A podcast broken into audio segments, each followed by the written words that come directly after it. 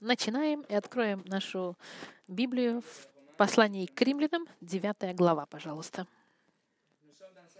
Мы в последней секции нашего изучения божественной природы Христа. Если вы помните, мы посмотрели заявления других, что Библия говорит нам в отношении Иисуса. Мы с вами уже видели, что Фома сказал в отношении Христа, и на прошлой неделе мы видели послание к евреям и видели, что книга «Послание к евреям» говорит в отношении божественности Христа.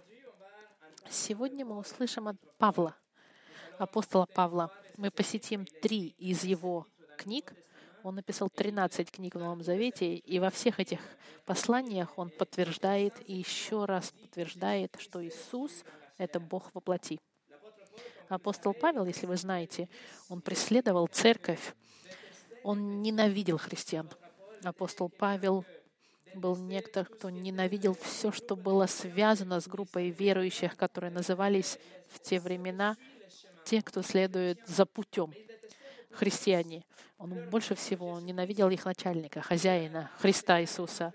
Он принадлежал к религиозной элите того времени и был э, лидером религиозным еврейским, который видел во Христе богохульника, потому что они прекрасно поняли, что Иисус заявлял и заявлял, и каждый раз провозглашал, что Он был Богом, что Он был один и един с Богом. И религиозная элита, включая Павла, они ненавидели Христа и были против Него. Павел и все эти религиозные лидеры, они видели Иисуса так же, как угроза к их религии. Религия, которая говорила, что нужно совершать какие-то добрые поступки и усилия постоянно, что нужно следовать за, за законом и соблюдать все вот эти поверхностные э, религиозные процедуры, лицемерные, потому что внутри-то, конечно, они были все гнилые, но внешне они выглядели все добродетельно. Но однажды могущество Христа коснулось сердца Павла, и он изменился. Он был, э, его имя было Савл Тарский, и он стал апостолом Петром, Павлом, которым мы знали, узнали теперь. Он родился свыше и изменился изнутри. И после этого момента встречи с Иисусом он понял и впитал в себя, и описал об этом потом, и учил божество Христа, доктрину и Евангелие, которое мы знаем сегодня — он подтверждал постоянно, что Христос, Он божественен. Павел из экстрема ненависти заявления о божестве Христа пошел в другую сторону, и теперь он теперь преследовал христиан, чтобы их научить божественной природе Христа. От того, чтобы производить впечатление на других, теперь он стал учить а, простите, э, простите, от, того, от, э, от Павла, который заключал христиан в тюрьму, теперь он стал Павлом, который учил христиан о, о Христе. Мы с вами сегодня посмотрим несколько стихов. Павел очень много писал о божественной природе Христа, но мы посмотрим всего несколько строк. Мы посмотрим дерзость заявлений Павла, любовь Павла к божеству Христа — любовь, которая у него теперь, чтобы защищать и заявлять, что Иисус есть Бог. И это мы увидим сегодня с вами вместе. Но перед этим давайте помолимся. Господь, мы все здесь, мы сейчас, как Павел. Мы, мы были как Савл и Старса, как Павлы, люди, которые ненавидели христиан или преследовали, или смеялись над ними, или смеялись над религией, религией Иисуса. Но Ты коснулся к нам, изменил нас, Господь. И сегодня, Господь, Ты нас направляешь в изучение Твоего Слова с любовью к Твоему Слову. И сегодня мы хотим знать Христа. Христа распятого, Христа вос... Э, воскресшего, Царя царей. И я молю, Господь, чтобы в этих трех книгах, которые мы сегодня увидим, помоги нам увидеть интенсивность, с которой Павел провозглашал божественную природу Христа. И чтобы это было частью нашего понимания — и заявление, что мы были точно уверены божественной природы Твоего Сына Христа. Благослови проповедь Твоего Слова именем Христа. Аминь. Сегодняшнее послание называется «Павел». сказал, что Иисус — наш великий Бог. И мы разделим наше изучение на три большие части. Три разные главы посмотрим и увидим с вами. Послание к римлянам, э, где Иисус превыше всех. Вторая часть мы посмотрим в книге к Филиппийской церкви. Иисус всегда существовал как Бог. И третье в послании к Титу. Иисус — наш великий Бог. Начинаем с римлянов, где Бог, Иисус — это Бог превыше всех. До того, как мы зачитаем наши стихи, я вам хочу сказать, что послание к римлянам считается шедевром. Теологически э, одной из самых главных книг Нового Завета. Мы знали, что вторая по важности — это послание к евреям. Она наполнена теологической правдой. Но книга, где больше всего доктрины и теологии, это книга послания к римлянам, самая длинная книга Нового Завета, написанная Павлом церкви в Риме. И здесь Павел промчится, пролетит над доктринами, которые мы любим, как универсальность греха, первородный грех, оправдание милостью, а, освящение верующих, прославление верующих и много, много о чем говорит Павел в книге к римлянам. И в конце восьмой главы, мы сегодня посмотрим с вами девятую главу, в конце восьмой главы Павел приходит к кульминационному моменту своего, своей книги. Павел объясняет, что любовь Божья, проявленная во Христе, настолько велика и настолько уверена и глубока, что никто и ничто не может нас разделить от этой любви. Это то, что мы с вами зачитали перед нашей службой. Любовь Божья не может быть отделена от своего народа. Однако, в течение всего э, всей этой книги Павел страдает внутри. Павел борется сам с собой. Почему? Потому что большинство евреев, которым он принадлежал, когда-то. Большинство евреев, они отвергают Спасителя. И у Павла есть глубокое внутреннее страдание. Он хочет, чтобы его этнический народ еврейский понял и познал любовь и страдания Христа. И это как страдание, которое у вас есть, когда вы знаете кого-то из ваших родных и близких, кто не знает Иисуса, и вы страдаете, вы хотите, чтобы он тоже познал Иисус и прощение, прощение из Христа. У Павла есть это внутреннее страдание, и он борется сам собой. И здесь это контекст этого текста. Когда мы подходим к 8, 9 главе, посмотрите, как он страдает за своих э, братьев еврейских. С 1 по 5 стих мы прочитаем 9 глава. «Истину говорю во Христе, не лгу. Свидетельствует мне совесть моя в Духе Святом, что великая для меня печаль и непрестанное мучение сердцу моему. Я желал бы сам быть отлученным от Христа за братьев моих, родных мне во плоти, то есть израильтян, которым принадлежит усыновление и славе, и заветы, и законоположение, и богослужение, и обетование, их и отцы, и от них Христос воплоти, сущий над всем Бог, благословенный вовеки. Аминь.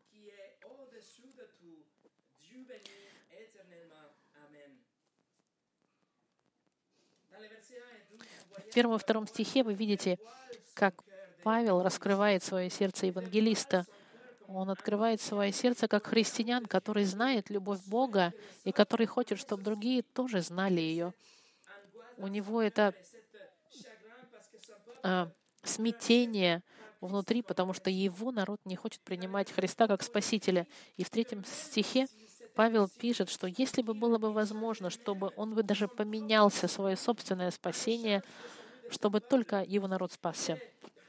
Он готов сам себя, а, как сказать, наказать фактически и быть проклятым, только бы чтобы его народ спасся. Слово здесь «отлучение» э, в оригинальном тексте — это «анафеми». Я готов быть предан анафеме, только бы мои братья спаслись. Он настолько любит своих собратьев, евреев, что если бы это возможно, я готов пойти в ад на вечность, только бы, чтобы мой народ спасся.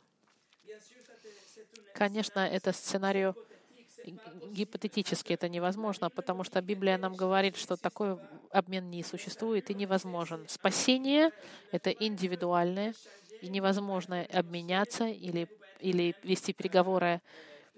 Невозможно даже быть потерянным или отвергнутым, если вы спасены. Павел это знает.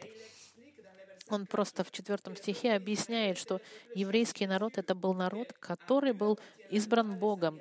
Им был дан обещание — и заветы. Но когда мы подходим к пятому стиху, я хочу с вами посмотреть вот что. Он сейчас говорит о еврейском народе, и в пятом грехе их и отцы, имеется в виду патриархи, Авраама и компания, и от них Христос воплоти, сущий над всем Бог, благословенный во веки. Аминь.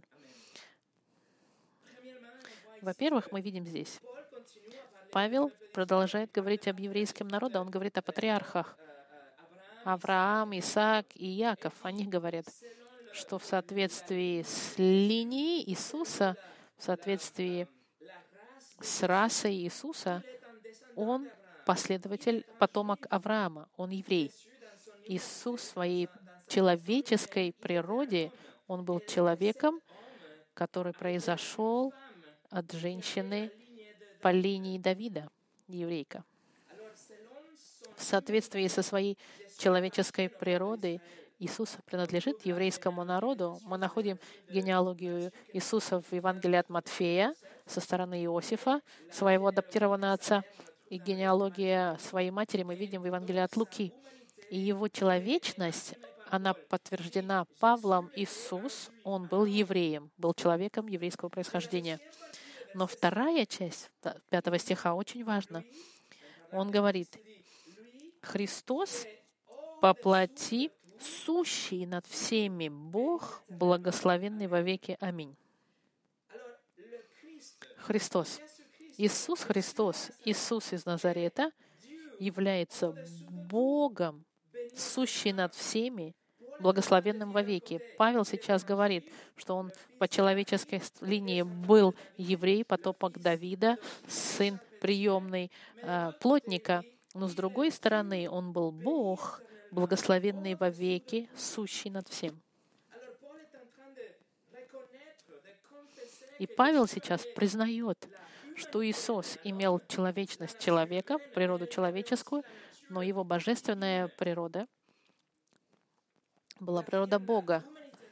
Да, он подтверждает, что в Боге воплотились две природы — человеческая и божественная. И в этом стихе очень понятно, некоторые хотят попытаться обойти божественную природу Христа и объяснить это другим способом. Они скажут, что должна быть точка после воплоти. Чтобы разбить фразу, они говорят, если поставить точку после «поплоти», тогда вторая половина фразы будет «сущий над всеми Бог, благословенный во век, аминь», тогда не будет принадлежать к Иисусу, как будто бы мы говорили в предыдущей фразе об Иисусе, и если бы поставили тучку, то тогда бы мы говорили об Отце Боге. Угу. Есть, есть, есть э, люди, которые хотят разделить э, как раз-таки эту фразу, но и это не может быть правдой, потому что в в старозаветном, в Старом Завете на, евреи, на иврите и в греческом э, тексте прославление Богу, когда говорится только о Боге, никогда не, не используют слова в такой последовательности. Правильное прославление Бога всегда без исключения было бы сначала благословенный Бог. А мы видим, как Павел, он специально поставил два термина наоборот. Он поставил фразу таким образом, чтобы эта фраза, сущий над всем Бог, благословенный во веки, относилась ко Христу. И это делает он со специальными намерениями, чтобы подтвердить, что, Иисус, э, что Бог, о котором он говорит, великий Бог, является Христом. И таким образом он подтверждает божественную природу Христа, что и в этой фразе есть одна личность Христос, который является сущий над всеми, Бог благословенный во веки. Павел напрямую пишет здесь, что Иисус является Богом благословенным во веки в своей природе божественной. Но Иисус, Он также является человеком в своей человеческой природе. Павел сейчас нам объединил здесь две природы в одном стихе. И это нам показывает, что, что то, что Павел преследовал церковь из-за того, что Иисус говорил, что Он Бог, теперь он стал в это верить и подтверждать сам и превратился в последователя Христа. Однажды эта правда приведет к тому, что Павел сам будет а, убит. Именно его заявление, что Иисус, Он Бог, приведет к тому, что Павел станет а, мучеником. Кальвин написал, две природы одновременно объединены в самой личности Христа. Ибо говоря, что Христос из евреев, Павел заявляет об человечности Христа. Но мало того, говоря, что Христос от евреев по плоти, Павел смешивает это заявлением, что Он Христос, благословенный во веки Бог. Нужно понять, что да, Иисус, Он был евреем, человеком еврейского происхождения, но он был еще стопроцентный Бог. Эти две природы объединены в его личности, делают его уникальным.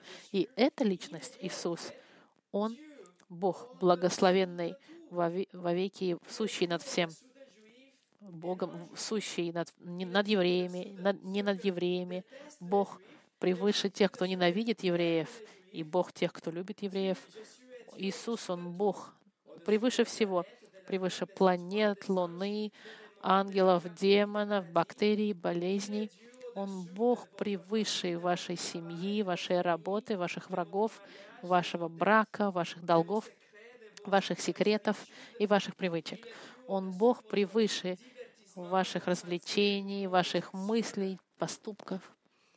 Иисус — Бог превыше сатаны, превыше рака и терроризма.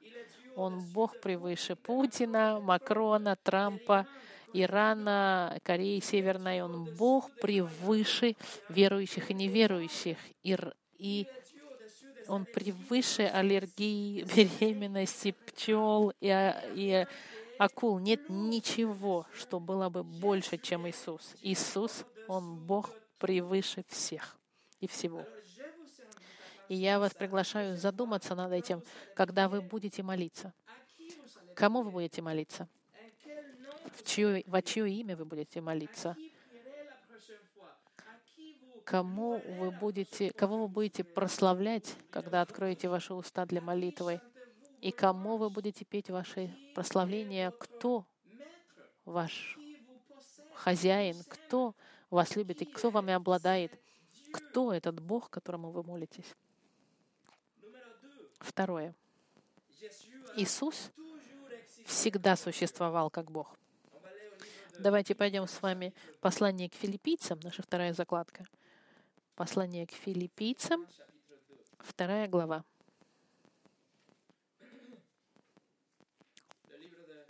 Послание к филиппийцам было написано в районе 60-х годов после рождения Христа. Павел был в тюрьме в Риме, и он написал это письмо. Это письмо, наполненное укреплением и радости. И это очень важно понять. Павел очень много говорит о радости, и при всем при этом он в тюрьме в Риме. Он сейчас пишет э, укрепляющее письмо церкви, которая на свободе. Павел пишет это письмо, давая инструкции церкви, что церковь должна жить жизнью достойной, как дети Божьи, достойные получения Евангелия. Наша жизнь должна отражать то, что мы изменились изнутри, что мы новые творения, что мы были рождены свыше. Мы должны быть кроткие и добрыми и служить другим. Именно это Павел говорит. И когда мы подходим ко второй главе, Павел скажет, что Иисус — это наш пример, как мы должны жить. Посмотрите 6 по 8 стих. Вторая глава к филиппийцам, 6, 6 по 8 стих. Он, имеется в виду Иисус, будучи образом Божьим, не почитал хищением быть равным Богу, но уничижил себя самого, приняв образ раба, сделавшись подобным людям и по виду став, как человек. Смирил себя, быв послушным даже до смерти и смерти крестовой.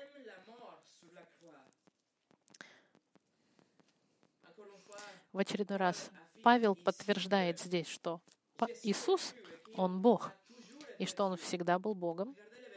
Посмотрите еще раз в шестом стихе, в первой части шестого стиха, очень трудно с греческого перевести, но есть два очень важных слова здесь, которые нужно понять. В шестой стих говорит «Он, Иисус, который имеет божественное состояние в оригинальном тексте.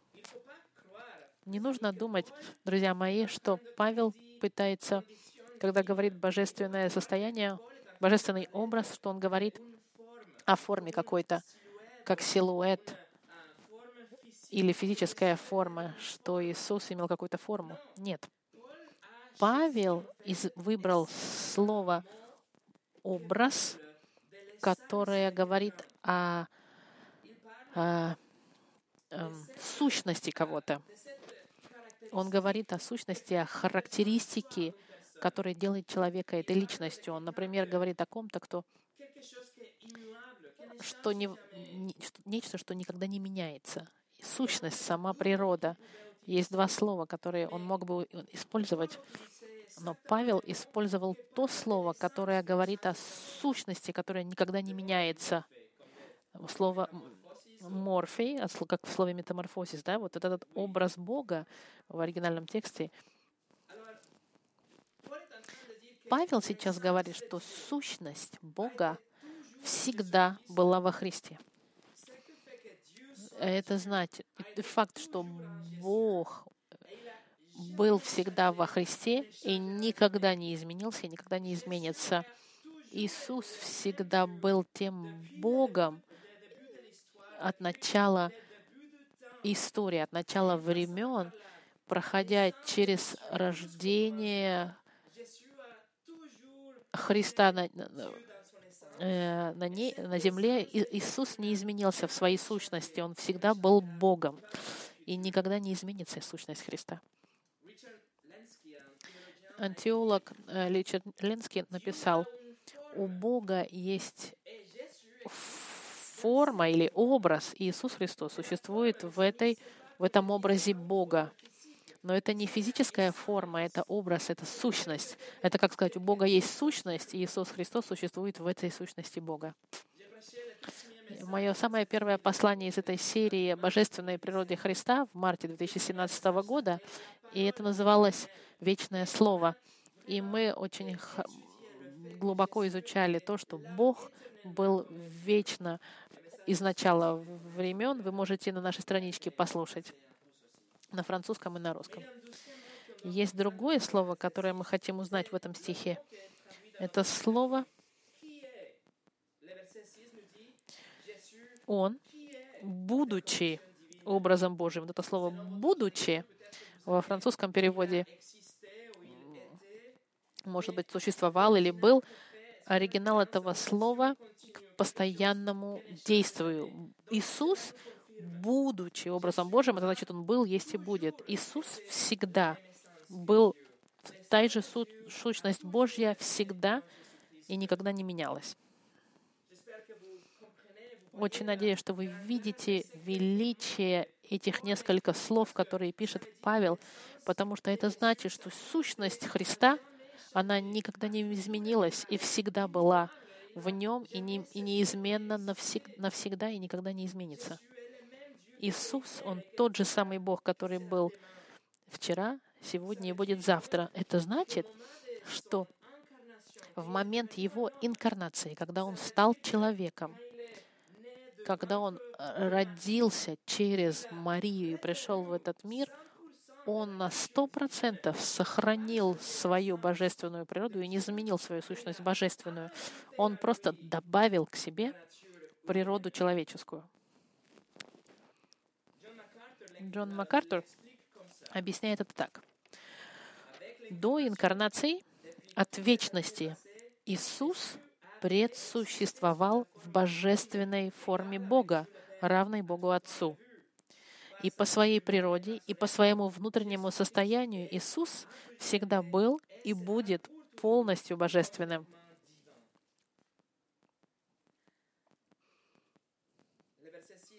Шестой стих, посмотрите еще раз, говорит, что Иисус, будучи образом Божьим, не почитал хищением быть равным Богу, но уничижил самого себя.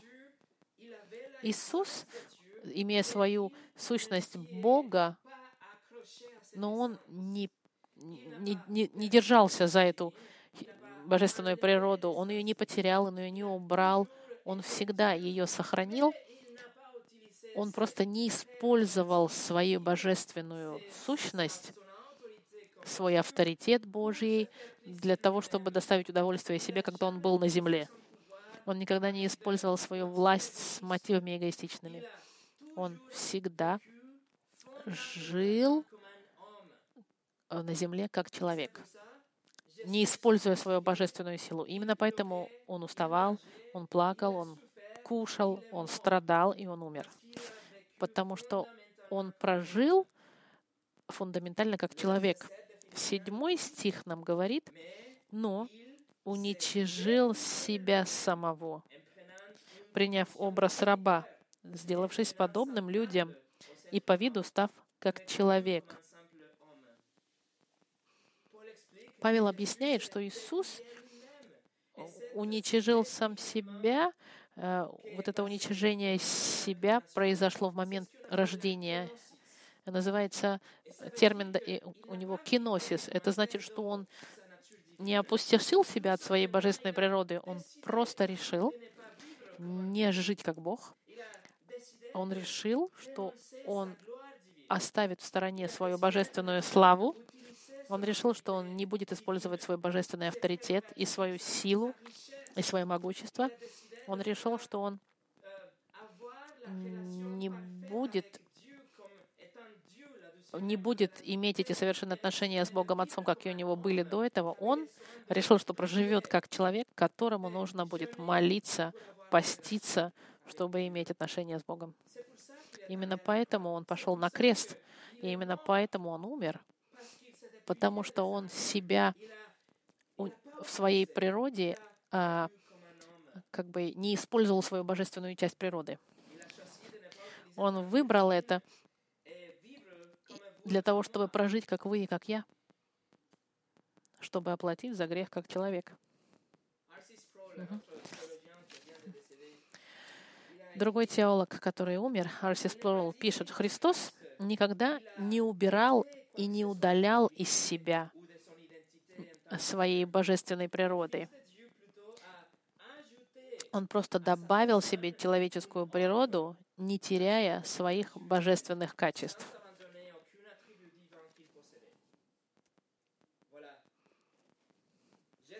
Иисус — стопроцентный человек, стопроцентный Бог, полностью человек и полностью Бог. И как Бог Он не изменился.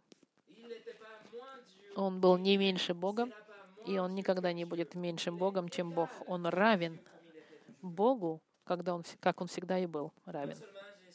Не только Он отказался от своей божественной природы, вернее, не, не то чтобы отказался, он ее не, не использовал.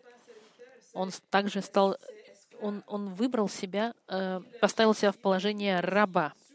Он выбрал жить на земле как раб, как кто-то, кто подчиняется своему хозяину. Кто был его хозяином? Кто был хозяином, который сказал то, что должен был Иисус сделать? Ответ — Бог Отец. Иисус, Он принял подчиненное положение Отцу, чтобы послушаться Его воли и умереть за свой народ.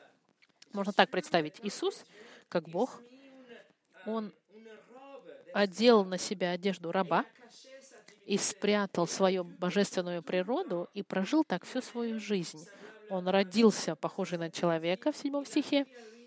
Он принял на себя все качества человека, включая слабость, кроме греха. Он принял все, кроме греха. И после этого он добавил, он добавил к себе человеческую природу и никогда не, но никогда не перестал быть Богом. Со всеми этими деталями и словами, которые Павел выбирает, чтобы описать Иисуса, Павел, ведомый Духом Святым, выбрал очень аккуратно каждое слово, чтобы объяснить и подчеркнуть, что Иисус был Богом, чтобы мы знали на сто процентов, что у Иисуса была человеческая природа, объединенная с божественной природой, две природы вместе в личности Христа, как мы видели только что в послании к римлянам. Есть еще интересная вещь. Восьмой стих, посмотрите. «Смирил себя, быв послушным даже до смерти и смерти крест, крестной». Иисус становится рабом, рабом Отца Бога, слушается Его воли, и, и Он показал максимум, экстремальное состояние послушания, отдав свою жизнь, и причем умерев в самой худшей форме смерти, форма самая жестокая и самая отвратительная, и самая деградирующая форма смерти, которую можно представить. Написал Спирчл вот что об этом. Распятие была смертью, достойной быть придуманной дьяволом. Боль была неизмерима. Я даже не буду пытать вас описанием этого. Я знаю, что дорогие сердца не могут читать об этом сюжете без слез и без бессонных ночей после этого. Говоря, Бог воплоти, Бог, который стал человеком, чтобы пострадать ради вас. И в очередной раз задаюсь вопросом, в следующий раз, когда вы будете молиться, кому вы будете молиться? И кто? Кто ваш Бог? Кому вы будете петь? И кто ваш хозяин? Кто вас любит и кто отдал свою жизнь ради вас? Это Бог всемогущий. Иисус Христос который стал малышом, родился среди животных, прожил жизнь как жизнь плотника, проработал над деревом, тем же самым деревом, на котором он умрет, работал своими руками, которые будут потом пронзены, когда он будет умирать, который никогда не согрешил. Но он взял все ваши грехи. И плюс он впитал на себе бесконечный гнев Бога. Бог Всемогущий Иисус Христос стал вашим замещением, чтобы умереть ради вас, взяв ваши грехи и оплачивая ваши преступления, и умер жизнь, смертью, которую вы должны были умереть. Он стал послушным. У него была миссия от Бога. И знаете что? Он ее успешно исполнил. Как мы это знаем? Потому что он воскрес. Мы знаем, что Он воскрес, потому что Он жив сегодня. Он сидит с правой стороны от Отца, как мы видели с вами на прошлой неделе.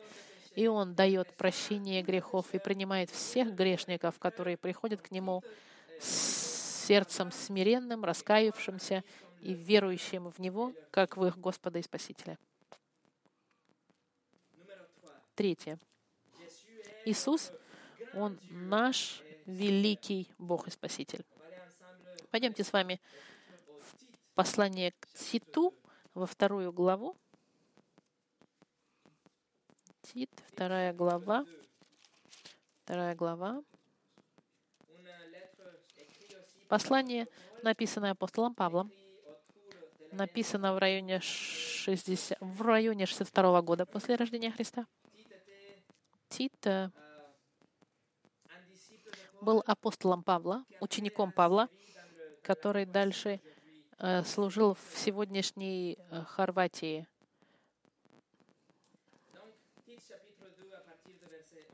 Начиная с 11 стиха, давайте посмотрим с вами. «Ибо явилась благодать Божья спасительное для всех людей, научающее нас, чтобы мы, отвергнув нечестие и мирские похоти, целенамудренно, праведно и благочестиво жили в нынешнем веке, ожидая блаженного упования и явления славы великого Бога и Спасителя нашего Иисуса Христа, который отдал себя за нас, чтобы избавить нас от всякого беззакония и очистить себе народ особенный, ревностный к добрым делам.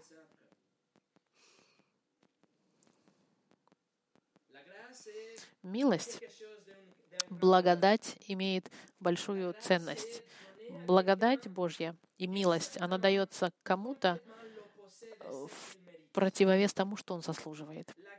Милость — это как если бы мы усыновили преступника, который убил часть нашей семьи.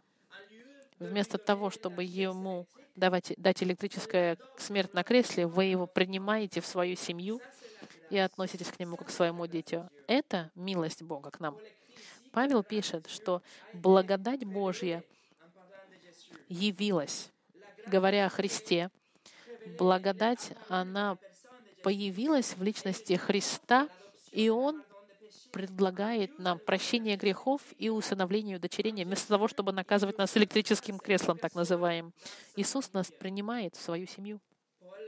Павел начинает 11 стих, а, персонифицируя благодать как Христа.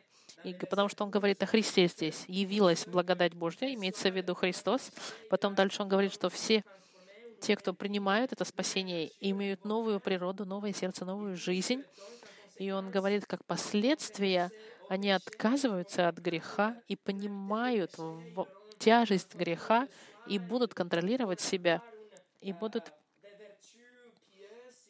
божественно благочестивую жизнь вести, показывая, что у них будут плоды. Плоды, когда они прикреплены к э, винограднику. А теперь посмотрите близко 13 стих. «Ожидая блаженного упования и явления славы великого Бога и Спасителя нашего Иисуса Христа». Мы сейчас с вами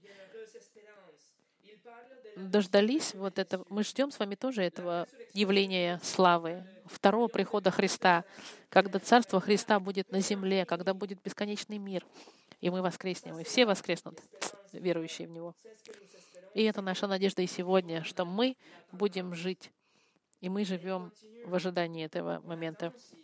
Мы также ждем проявления славы кого?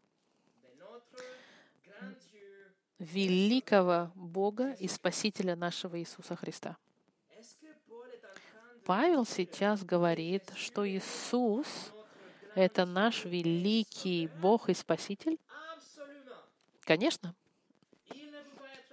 Он не может быть яснее ясного. Мы ждем проявления славы великого Бога и Спасителя нашего Иисуса Христа. Павел заявляет очень прямо здесь, что Иисус Христос — это наш великий Бог.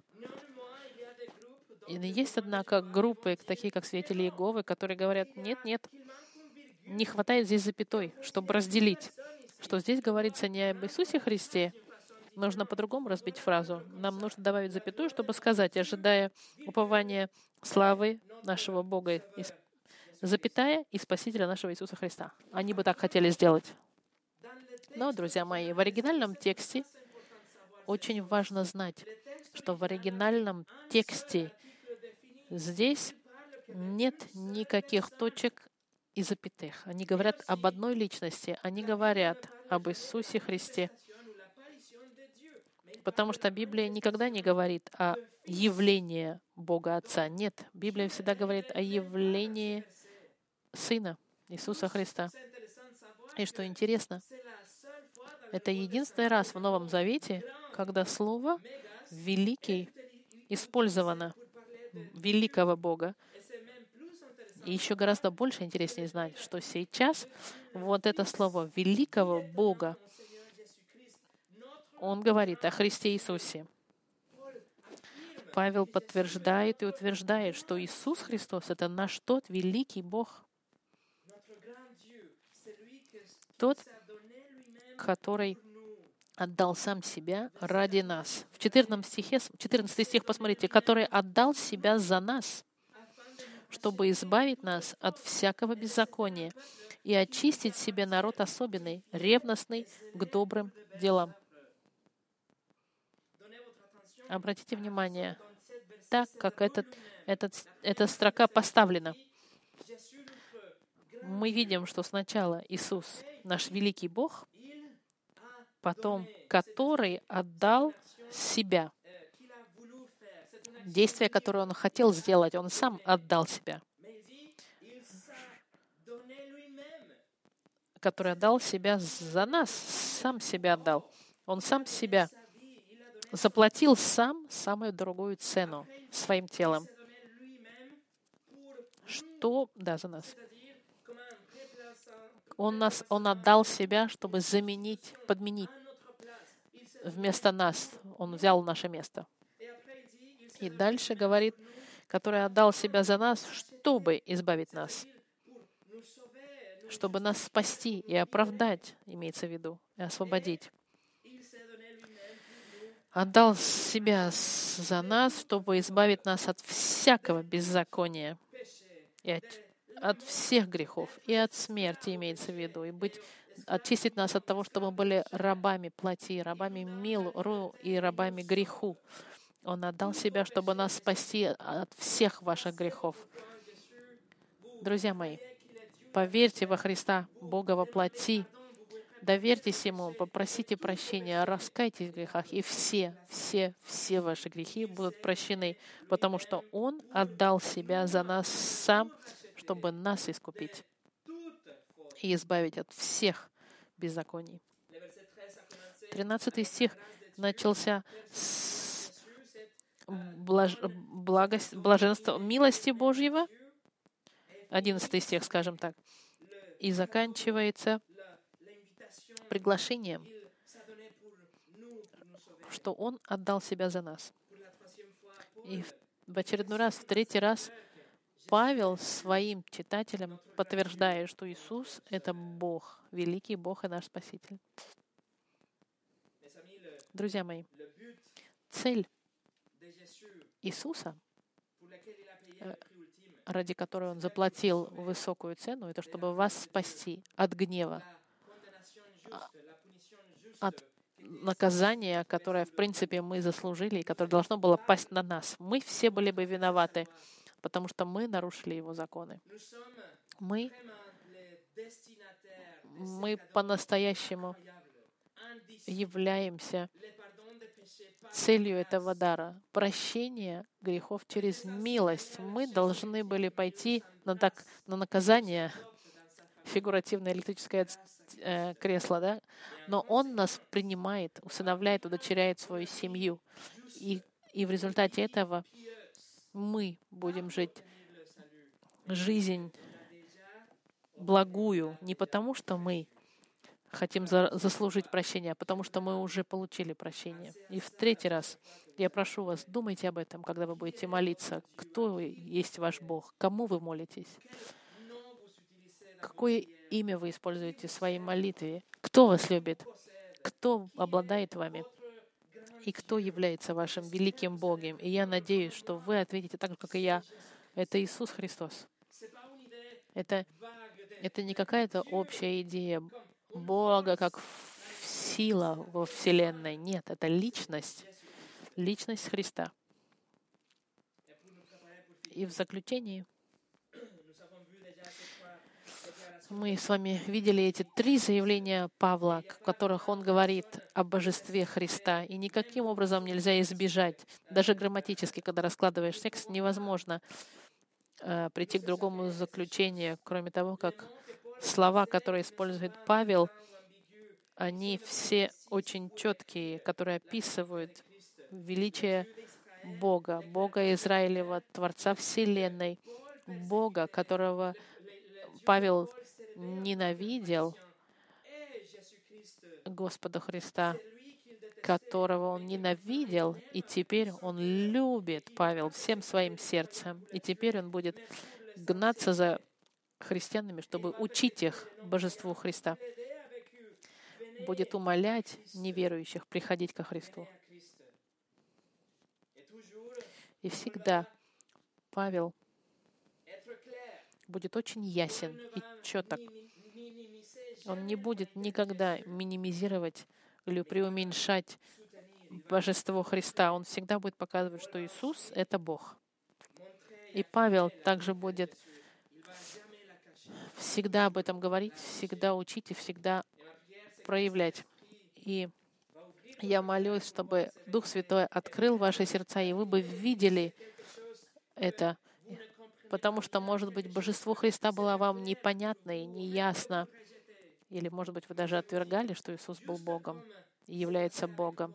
Но я вам говорю, как прошло с Павлом, так и для каждого из нас, из вас есть надежда. Павел ненавидел и убивал из-за заявления о, божественной, о божестве Христа, а теперь он это принял. И если вы понимаете божество Христа, тогда 15 стих — это для вас. Этот стих говорит она, э, вот что говорит нам этот стих. Это говори. Увещай и обличай со всякой властью, чтобы никто не пренебрегал тобой. Это стих в заключении предыдущих стихов. Что мы должны делать со всеми этими э, истинами? Говорить, увещай и обличай. Это значит, мы заявлять, корректировать и убеждать с помощью Слова Божьего. Когда Библия говорит, что Иисус — это Бог, не бойтесь говорить об этом, не прячьте этого. Когда Библия говорит, что Иисус — Бог, который требует святости и жизни безгрешной, укрепляй других подчиняться стандартам Божьим. И когда мы читаем Библию, что Иисус — это Бог, и что Библия фиксирует лимиты в жизни, возьми и корректируй тех, кто выходит за эти лимиты. Вы своим авторитетом это делать не можете, но в авторитете Слова Божьего говорите. Бог сказал то, что Он хотел нам передать, и нет никого превыше Слова Божьего. И Библия, она очень четка. Библия не оставляет нам ни одного места, чтобы прятаться. Она не дает нам пути, чтобы убежать или избежать истин библейских, и не, не оставляет нам горы, за которой можем спрятаться от истин этих, которые нельзя ни в коем случае а, не заметить. Все эти истины божества Христа. Иисус, Он наш великий Бог. Помолимся в заключении. Господь Иисус, Ты наш великий Бог. Ты Творец Вселенной, тот, который дает и забирает жизнь. Ты превыше всех, превыше каждого человека здесь и всех тех, кто Тебя не знает. Наш великий Бог, Иисус Христос, мы благодарим Тебе потому что, будучи Богом, ты смирил себя, стал человеком, стал рабом и пошел на крест, на худшее э, из форм казни, чтобы принять наказание за наши грехи. Господь, Ты жив сегодня, потому что Ты Бог, и Ты даешь вечную жизнь всем тех, кто приходит к Тебе в раскаянии. И я молю, Господь, чтобы каждый из человек здесь имел этот момент раскаяния и веры придя к Тебе со смиренным сердцем, кротким. И все те, кто были далеки от Тебя, пусть придут к Тебе в смиренном сердце. А те, кто уже в Тебе, дай, Господь, силы, чтобы победить любые соблазны и избежать их, и чтобы жить жизнь достойную того, чтобы быть названными Твоими детьми. Спасибо Тебе, Господь, за Слово Твое, которое нас укрепляет и учит, и показывает на каждой странице божественную природу Твоего Сына. Спасибо Тебе, Господь, за Твое прощение и за Твою любовь. Именем Иисуса молю. Аминь.